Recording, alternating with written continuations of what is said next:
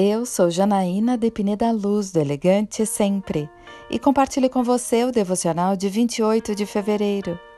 Fortaleça-se no Senhor. Davi ficou profundamente angustiado, pois os homens falavam em apedrejá-lo. Todos estavam amargurados por causa de seus filhos e suas filhas. Davi, porém, fortaleceu-se no Senhor, o seu Deus. 1 Samuel capítulo 30, versículo 6. Você já se sentiu profundamente angustiado como Davi? Nessas horas é difícil encontrar uma saída, um caminho.